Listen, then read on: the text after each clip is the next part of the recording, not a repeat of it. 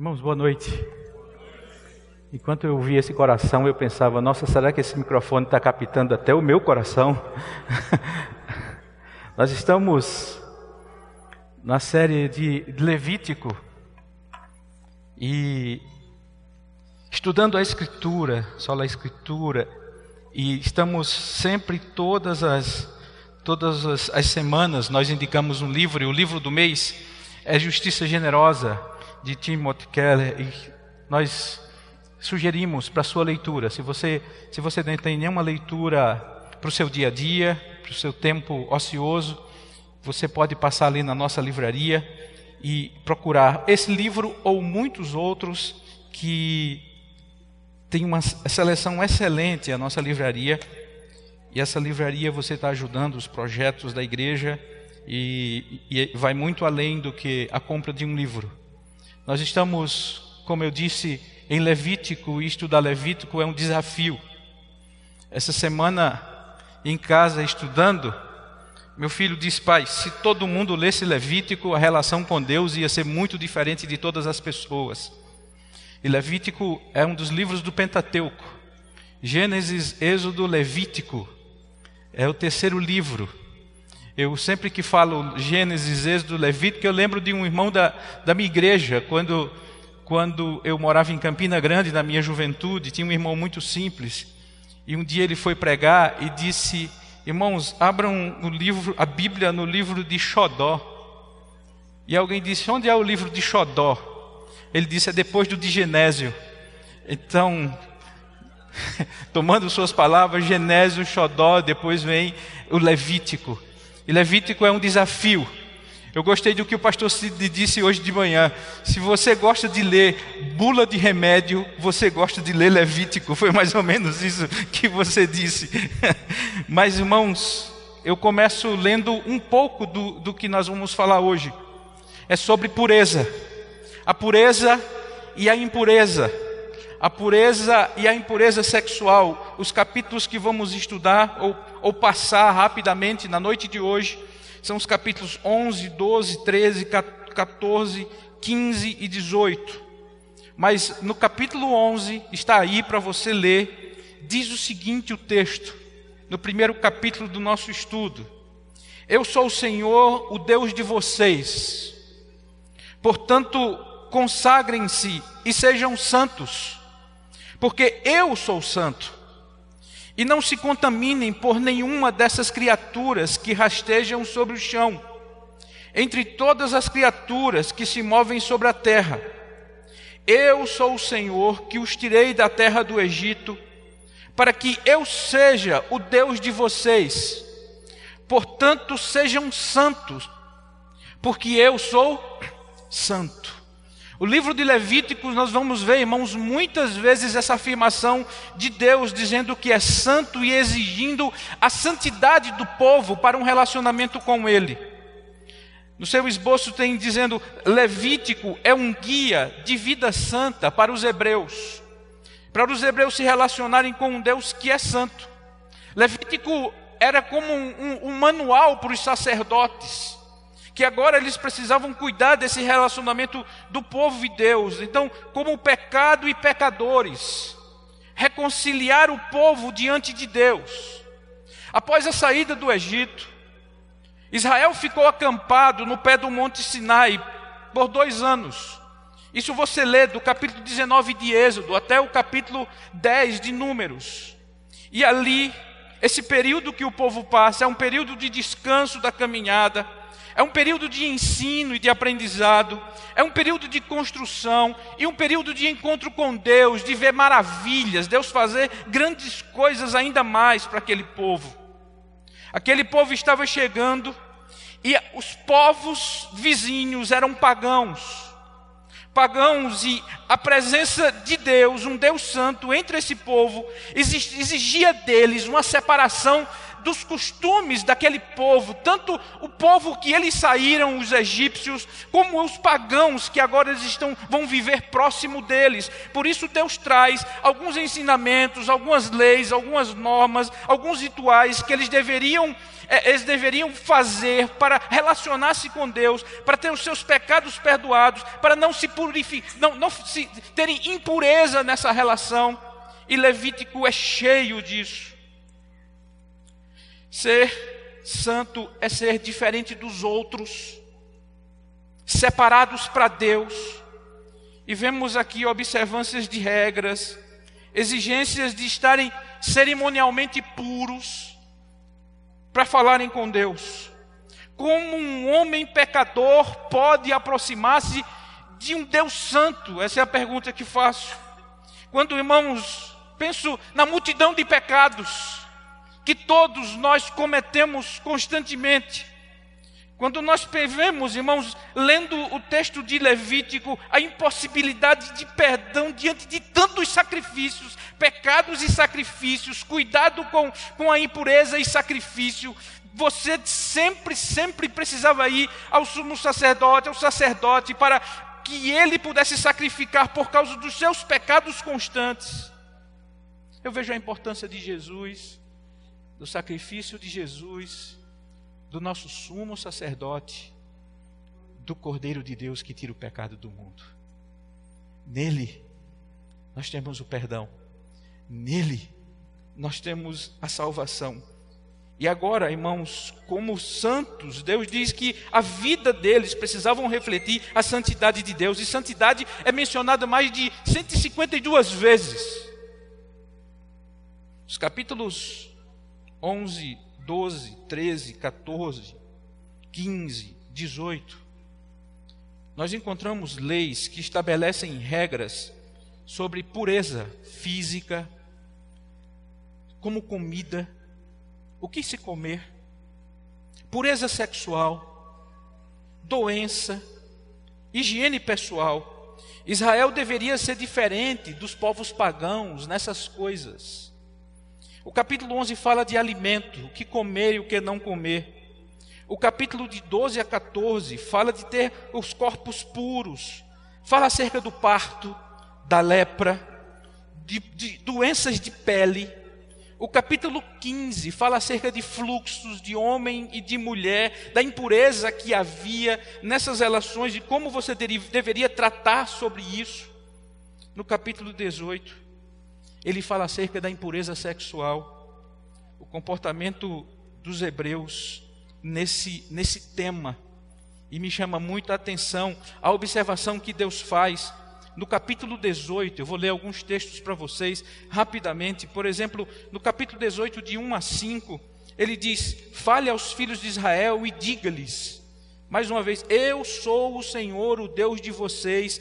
Não façam como se faz na terra do Egito onde vocês moraram, não façam como se faz na terra de Canaã, para onde eu estou levando. Não andem segundo os estatutos desses povos. Cumpram os meus juízos e guardem os meus estatutos para andarem neles. Eu sou o Senhor, o Deus de vocês. Portanto, guardem os meus estatutos e os meus juízos. Aquele que os cumprir, eles, por eles viverá. Eu sou o Senhor. Eu vou pular para o versículo 24. Veja o que diz: Não se contamine com nenhuma dessas coisas, porque com todas essas coisas se contaminaram as nações que eu vou expulsar da presença de vocês.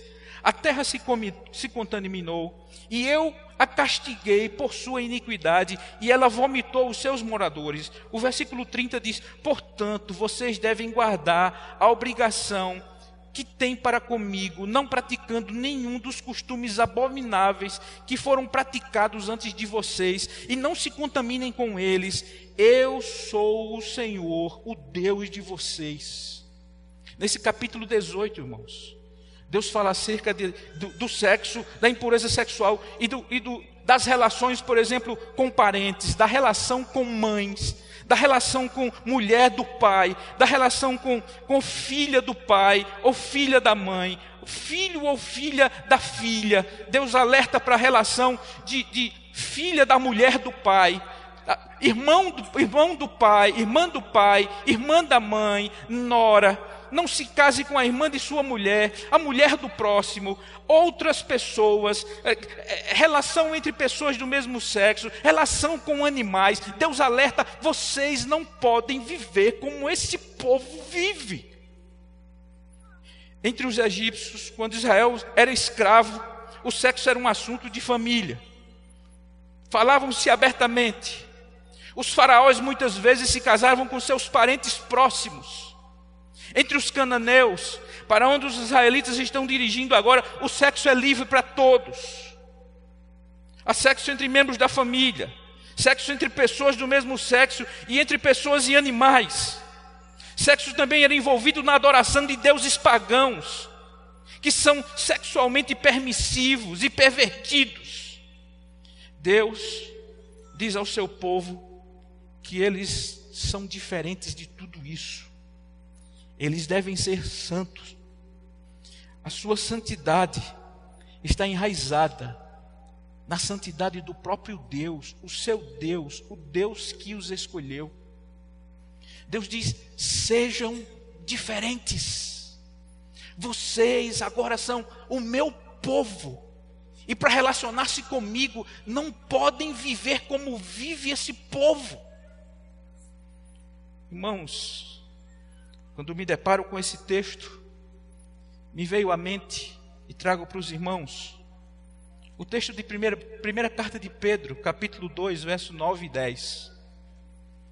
Quando Pedro diz à igreja: Vocês, porém, são geração eleita, sacerdócio real, nação santa povo de propriedade exclusiva de Deus, a fim de proclamar as virtudes daquele que o chamou das trevas para a sua maravilhosa luz. Antes vocês nem eram povo, mas agora vocês são povo de Deus. Antes não tinham alcançado misericórdia, mas agora alcançaram misericórdia. Quando leio esse texto, irmãos, uma certeza eu tenho eu e você, nós somos os santos no mundo. De mim e de você, Deus exige a pureza na vida, a pureza dos relacionamentos, a pureza no coração, a pureza para nos relacionarmos com Ele.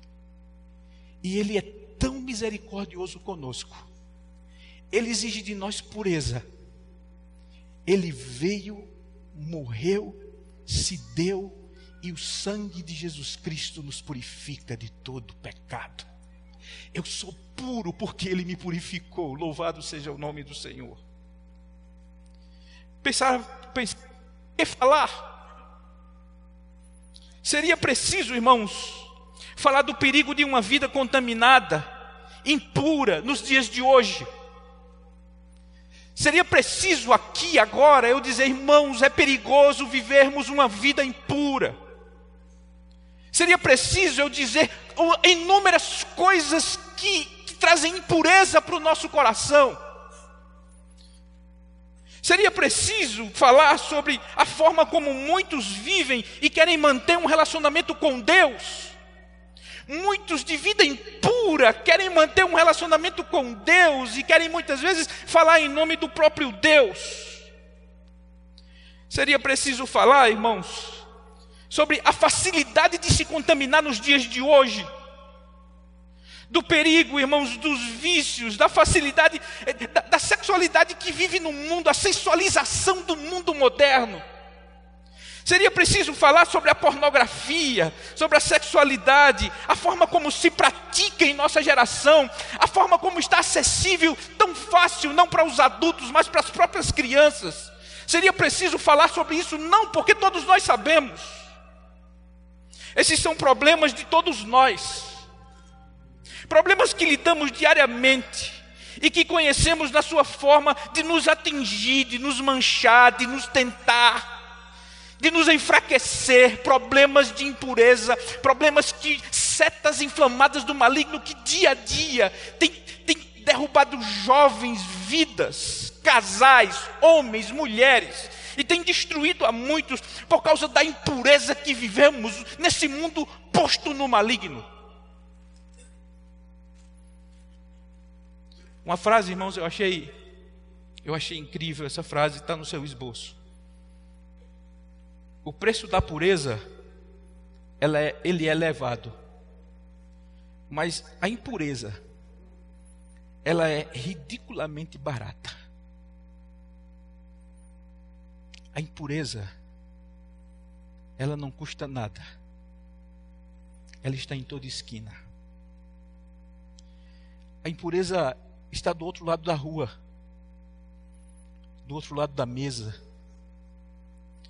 A impureza, ela pode estar dentro da minha casa. A impureza, ela tem um acesso tão fácil que ela pode estar na distância do toque do meu dedo.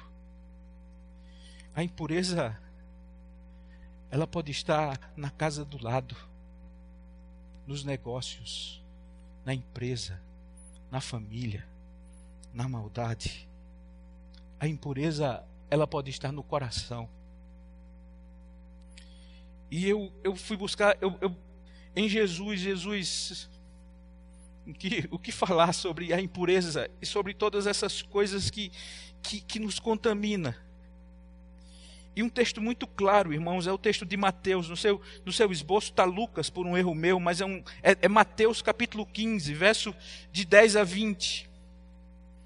Mateus 15, de 10 a 20, diz, veja, olha, olha o que Jesus diz sobre, sobre a impureza, sobre os rituais que contaminam. O capítulo começa, irmãos, o texto começa Fariseus reclamando que os discípulos estavam comendo sem lavar as mãos. E começando e convocando a multidão, Jesus disse: Escutem e entendam. O que contamina a pessoa não é o que entra pela boca, mas o que sai da boca. Isso sim contamina a pessoa. Então, aproximando-se dele, os discípulos disseram: Sabia que os fariseus, ouvindo o que o Senhor disse, ficaram escandalizados? Mas ele respondeu: Toda planta que o meu Pai Celeste não plantou será arrancada. Esqueçam os fariseus, são cegos, guias de cego. Ora, se um cego guiar outro cego, ambos cairão no buraco. Então Pedro disse a Jesus: Explique-nos essa parábola. Jesus, porém, disse: Também vocês ainda não me entenderam? não compreendem que tudo que entra pela boca desce para o estômago e depois é eliminado? Mas o que sai da boca vem do coração. E é isso o que contamina a pessoa. Porque do coração procedem os maus pensamentos. Do coração procedem os homicídios. Do coração procede a imoralidade sexual. Do coração procede a prostituição. Do coração procede os furtos, do coração procede os falsos testemunhos, do coração procede as blasfêmias. São estas as coisas que contaminam a pessoa. Mas comer sem lavar as mãos não contamina. Irmãos, ao invés de falar sobre aquilo que contamina, que cada um de vocês e eu próprio conheço muito bem onde estão as nossas fraquezas. Eu queria falar sobre como cuidar do nosso coração, porque é dele que saem todas essas impurezas. A impureza vem do coração, o pecado nasce no coração e ele toca todo o corpo e ele irradia para as outras coisas. A pureza, o coração é o centro da natureza racional e espiritual nossa, do ser humano. E no coração se originam e se desenvolvem todos os pensamentos, palavras, atitudes, atos bons ou maldosos, incluindo paixões, desejos. Certa feita, Jesus Cristo falando sobre uma impureza sexual que é o adultério. Ele diz: Vocês ouviram o que foi dito, não cometa adultério. Eu, porém, lhes digo: todo que olhar para uma mulher com intenção impura já cometeu adultério com ela no seu coração. Porque do coração é o desejo. O seu coração é que vem os pensamentos maus.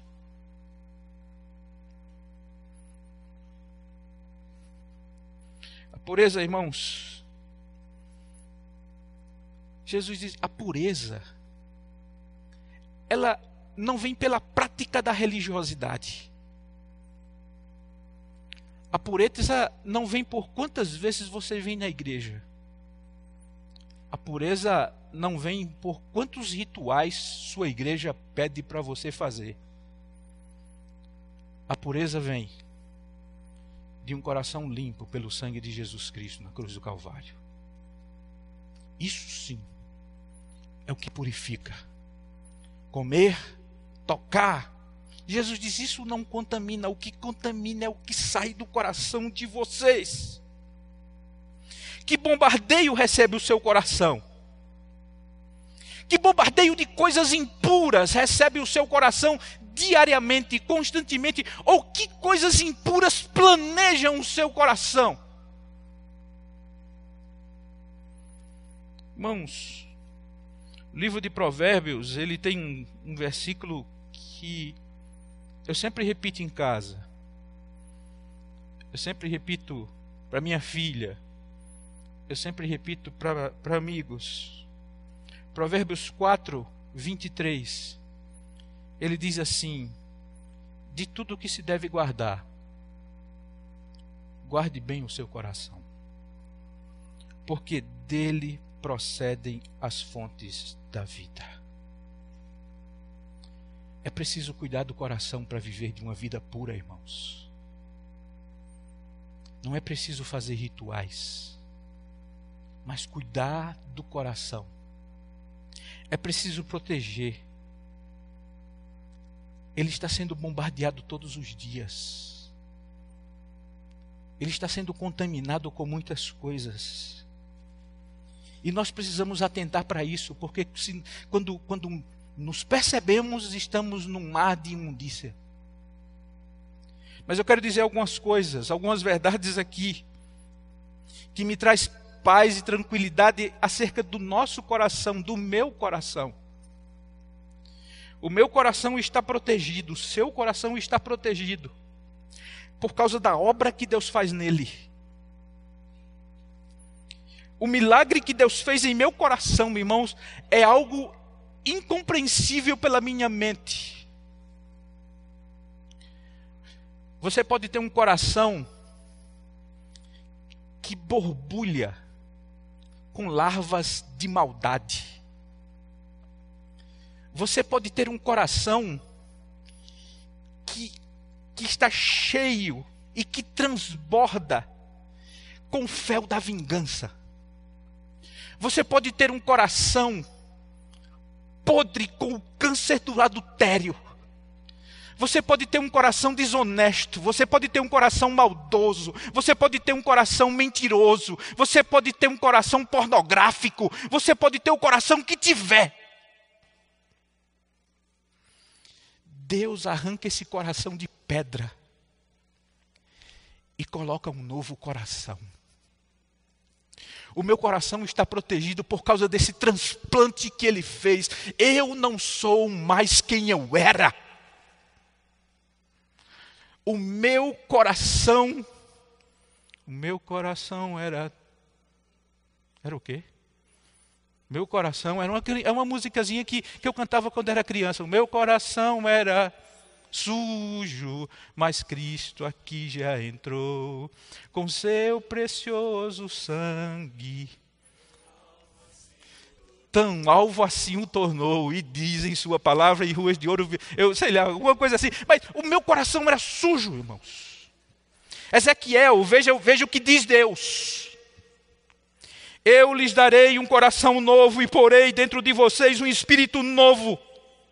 Tirarei de vocês o coração de pedra e lhes darei um coração de carne. Porei dentro de vocês o meu espírito e farei com que andem nos meus estatutos, guardem e observem os meus juízos. Eu tenho um novo coração. E esse coração foi transplantado por Deus, por seu espírito em nossas vidas. A mensagem de Levítico, que é uma mensagem de purificação, de expiação, de, de, descanso, de redenção, essa mensagem de Levítico Deus fez em meu coração. Quando purificou o meu coração, nele, irmãos, no meu coração, eu recebi o amor de Deus. Paulo, em Romanos 5,5 diz: Ora, a esperança não nos deixa decepcionados porque o amor de Deus é derramado em nosso coração pelo Espírito Santo que nos foi dado. É um coração formado, é um coração que recebe o Espírito de Deus, o amor de Deus, a graça de Deus, a misericórdia de Deus. Paulo diz em Efésios capítulo 3, verso 17, que nele habita Cristo e assim, pela fé, Cristo habite no coração de vocês. Um coração transplantado, transplantado, transformado por Deus. Um coração que recebe dele a sua graça. Um coração que recebe dele a presença de Jesus Cristo. Um coração, irmãos, que como João diz, capítulo 1, versículo, na primeira carta de João 1, 7, diz que o sangue de Jesus Cristo nos purifica de todo o pecado. Como você protege o seu coração? Como está guardado esse coração? Escrevendo aos Efésios, um texto que eu, eu amo, do apóstolo Paulo.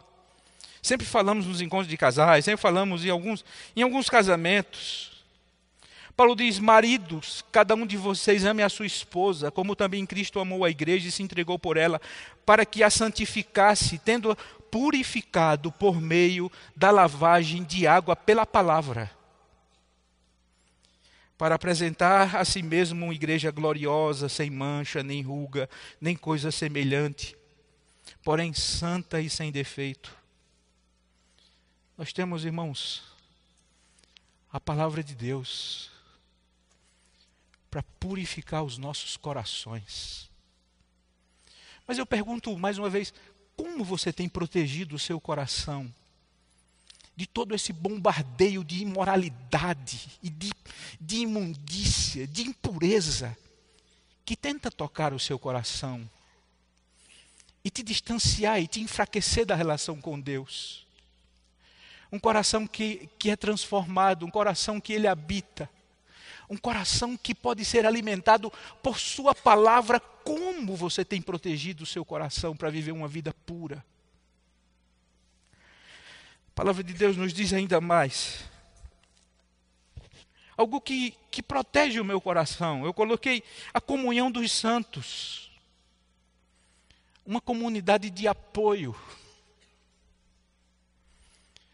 Como o meu coração fica fortalecido, irmãos em conviver com vocês, em estar aqui, em poder abraçar, apertar a mão de cada um.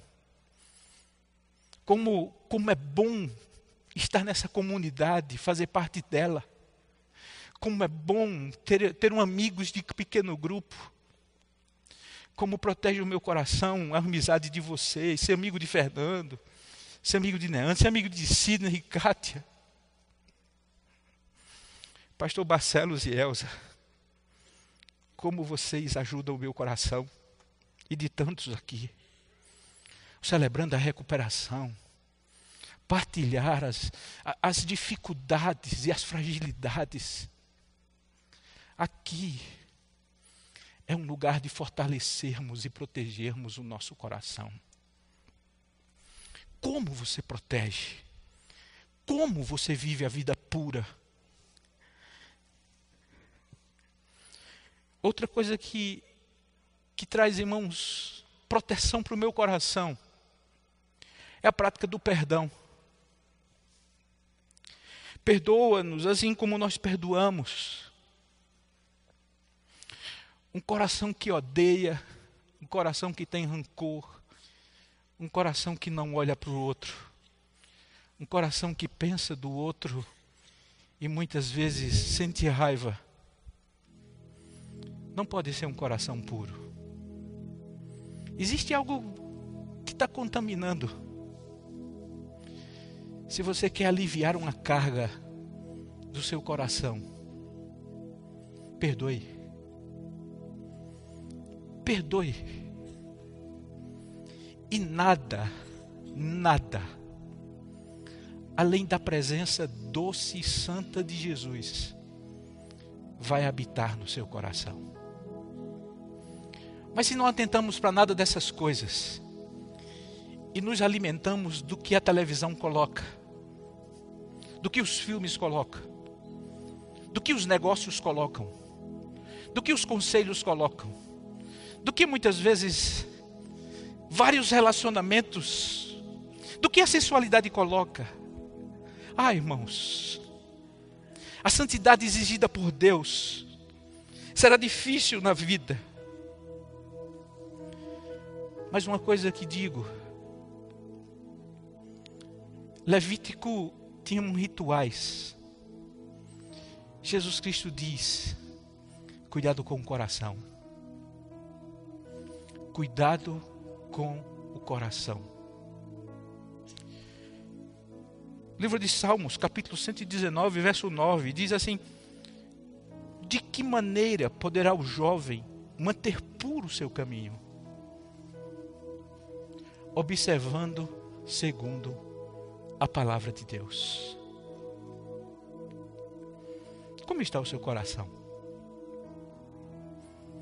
Como você tem alimentado? Será que o seu coração é aquele que recebe uma carga de duas horas em um culto semanal e depois passa a semana inteira recebendo um bombardeio de impurezas? Será que é assim o seu coração? Será que quando você olha para o seu coração você diz: O meu coração tem problemas, pastor? O meu coração tem problemas, o meu coração tem impurezas, o meu coração tem, tem, tem impurezas que, por mais que, que eu use um produto de limpeza, eu ia dizer uma besteira.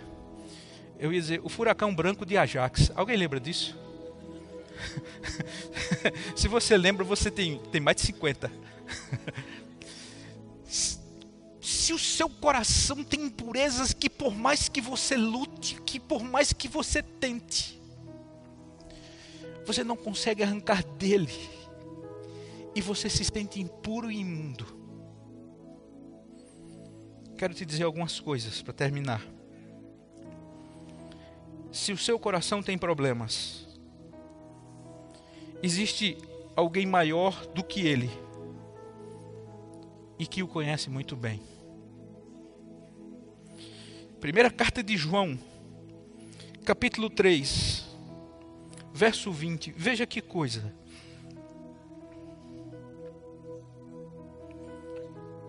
Eu vou ler o 19. E nisso conheceremos se somos da verdade, bem como diante dele tranquilizaremos o nosso coração. Pois se o nosso coração nos acusar, Deus é maior do que o nosso coração e conhece todas as coisas. O teu acusa. O teu coração te acusa. Deus é maior do que ele. E Deus purifica os nossos corações.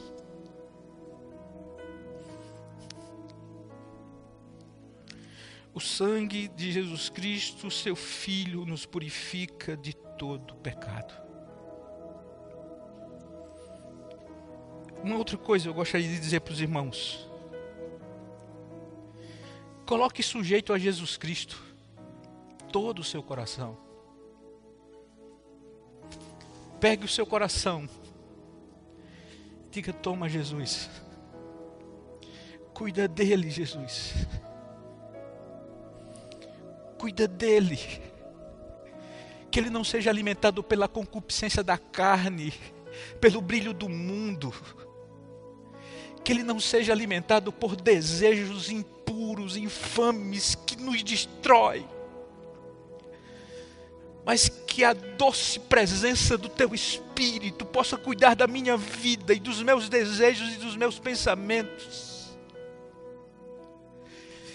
Quando Jesus cuida do nosso coração, irradia para todo o corpo, e sai para as nossas intenções, sai para os nossos planos, invade os nossos ambientes. Quando Jesus ele reina nos nossos corações, o brilho dele existe em nós e não tem espaço para impureza. Provérbios capítulo 23, versos 26. A sabedoria diz: Dá-me, filho meu, o teu coração. Como está o seu coração? Para falar de impureza, irmãos, nós precisamos deixar ele limpo, puro. Eu quero terminar com, com alguns conselhos, dois, rapidamente. Um que está em Filipenses capítulo 4, verso 8. Filipenses capítulo 4, verso 8. Escute com atenção o que diz a palavra de Deus.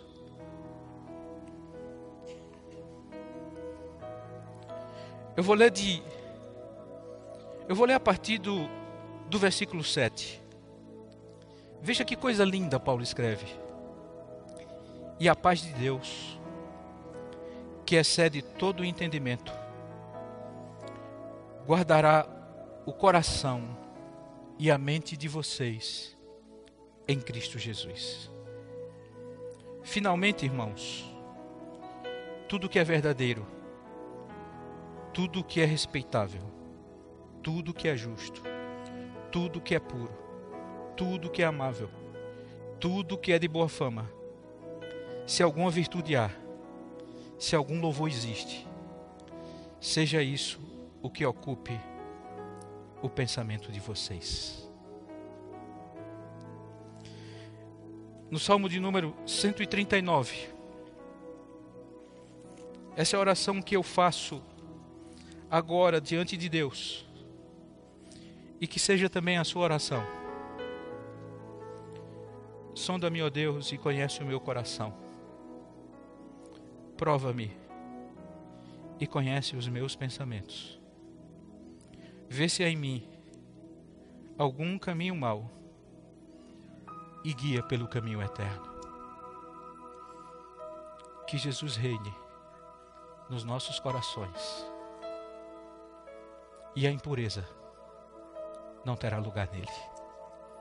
Deus abençoe a todos em nome de Jesus.